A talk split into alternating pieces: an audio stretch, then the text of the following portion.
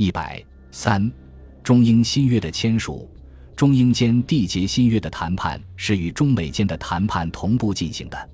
十月二十四日，当美方向中方提出草约时，英方向中方说明，英国的草约文本与美国相似，现正与印度及各自制领商议。三十日，英国驻华大使薛木将英方草约面交中方，计九款，比中美新约草约多一款，规定新约适用之领土、人民及公司，包括大不列颠联合王国、北爱尔兰、印度、英王之一切殖民地、海外领土、保护国，在英王保护或宗主权下之一切疆土及英国的一切委任统治地。另在第四款中增加了交还天津。广州英租界的内容。十一月初，国民政府外交部研究拟定了中英新约草案初步审查意见书和第二次审查意见书，制定了中英新约修正草案。十二日起，中英双方在重庆进行缔约谈判。与中美缔约谈判相比，中英间的谈判要复杂和艰难得多。在谈判的一个月间，风波迭起，险象环生。几次迫近破裂的境地，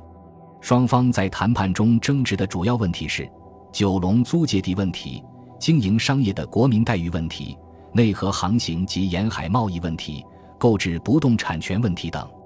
关于九龙租界地问题，收回香港是太平洋战争后国民政府战时外交的重要目标之一。早在太平洋战争爆发的前夕。中国新任驻英大使顾维钧就奉命试探英国政府对于中国收回香港的态度，并向英方说明香港问题是中国政府渴望尽快解决的问题之一。然而，英国政府的既定方针是不把香港归还中国，出于从经济上、战略上长期占领香港之需要，也不把九龙租界地归还中国。十月十四日。英国外交部政务次长在下院明确表示，废约只是废除治外法权，香港不归还中国。英国外交部远东司长克拉克更在内部文件中指示，如果美国支持中国收回香港，英国绝不能屈服于美国压力。英国提出的新约草案只字未及香港问题。国民政府外交部审查英方草案后。决定暂不涉及整个香港问题，集中力量要求交还九龙租界地，提出一八九八年六月九日签订的中英展拓香港界址专条应予废止。英方在九龙租界地之行政与管理权，连同其官有资产与官有债务，应移交中华民国政府。双方的观点决然对立。对于中方的修正提案，英国政府面临三种选择。一是同意归还九龙租界地，那么在英国人看来将使香港成为孤岛，必将极大的降低其经济地位及减损其战略价值；二是拒绝中国要求，英国也担忧将得不到美国的支持，公众舆论也会同情中国；三是拖延。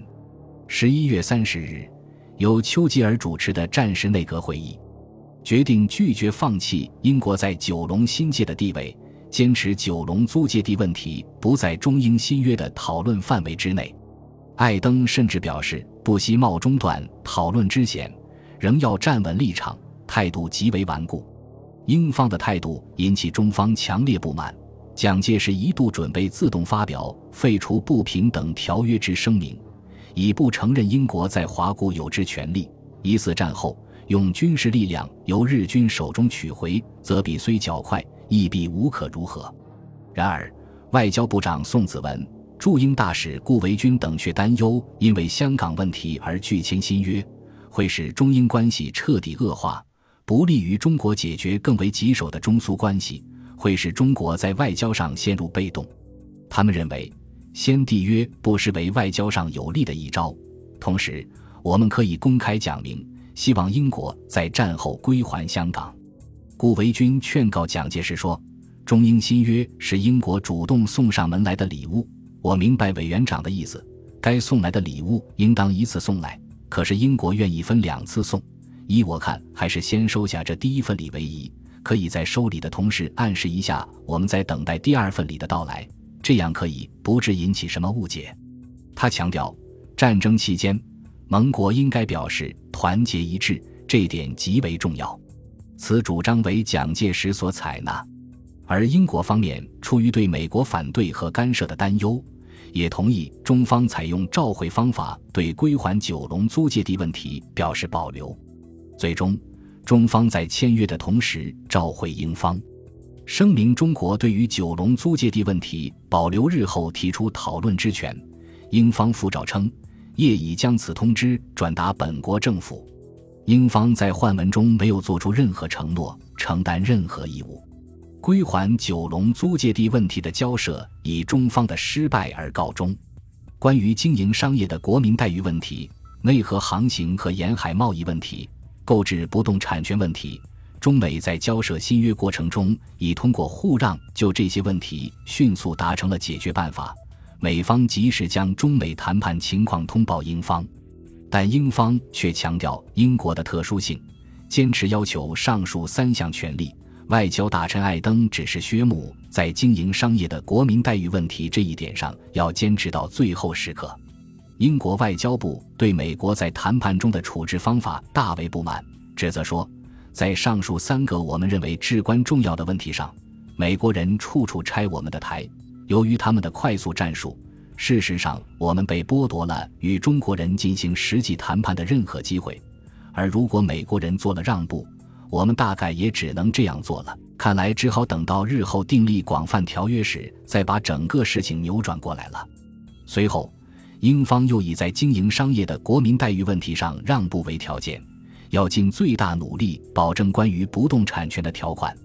最后达成的协议是。英方放弃内河航行和沿海贸易权及经营商业的国民待遇要求，中方同意双方互相给予对方侨民购置不动产的权利。一九四三年一月十一日，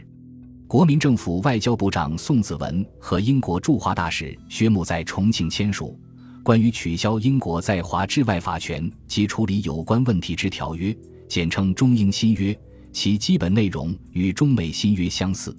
但比起中美新约来，中英新约具有更大的局限性。就政治领域而言，香港问题没有提出讨论，九龙租界地问题悬而未决，刘公岛问题也因一九四零年刚签约展期十年而暂予搁置。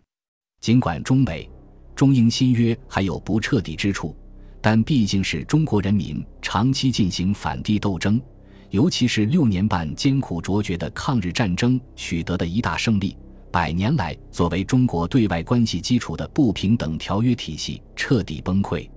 消息传出，举国欢腾，普天同庆。国民政府送令放假三天，悬旗致庆。蒋介石为此发表告全国军民书，称颂新约不仅是我们中华民族在历史上为起死回生最重要的一页。而且亦是英美各友邦为世界人类的平等自由建立了一座最光明的灯塔。中共中央也决定，各抗日根据地在战地环境许可下，均应于旧历元旦前后召开军民庆祝大会。各报纷纷发表社论致贺。大公报社论题为“百年耻辱，一笔勾销”。中央日报社论题为“平等自由的光明灯塔”。国民日报社论题为“五十年外交奋斗之光荣”等，中美、中英新约的签署，标志着中美、中英间建立了国际法意义上的平等互惠关系，对于中国人民的抗日战争事业起了巨大的鼓舞作用。蒋介石和罗斯福、丘吉尔互致贺电，称颂此举为盟国间在伟大作战中之一结成密切合作。确信联合国家争取胜利与改善世界之目的更易达成。中国舆论指出，这一举动不但可以激励我们前方将士的战志，而且可以坚定我们全国民众的信心。不但中国的军民因此可加强其为自由平等与独立而奋斗的意志，及全世界爱好自由平等的民族亦皆透彻认识联合国家的最终目的，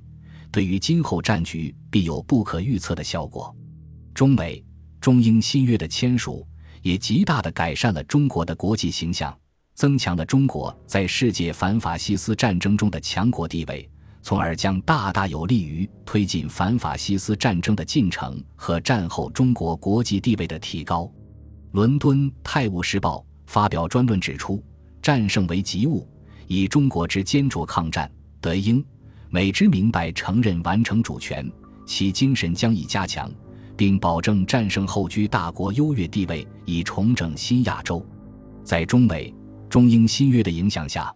同盟各国相继宣布放弃在华特权，陆续与中国签署平等新约。一九四三年八月二十日，中国与巴西在里约热内卢签署新约；十月二十日，中国与比利时在重庆签署新约；十一月十日，中国与挪威在重庆签署新约；一九四四年四月十四日，中国与加拿大在渥太华签署新约；一九四五年四月五日，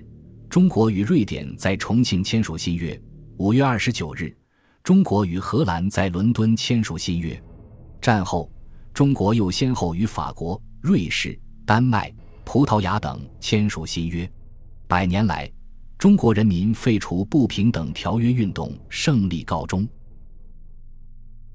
本集播放完毕，感谢您的收听，喜欢请订阅加关注，主页有更多精彩内容。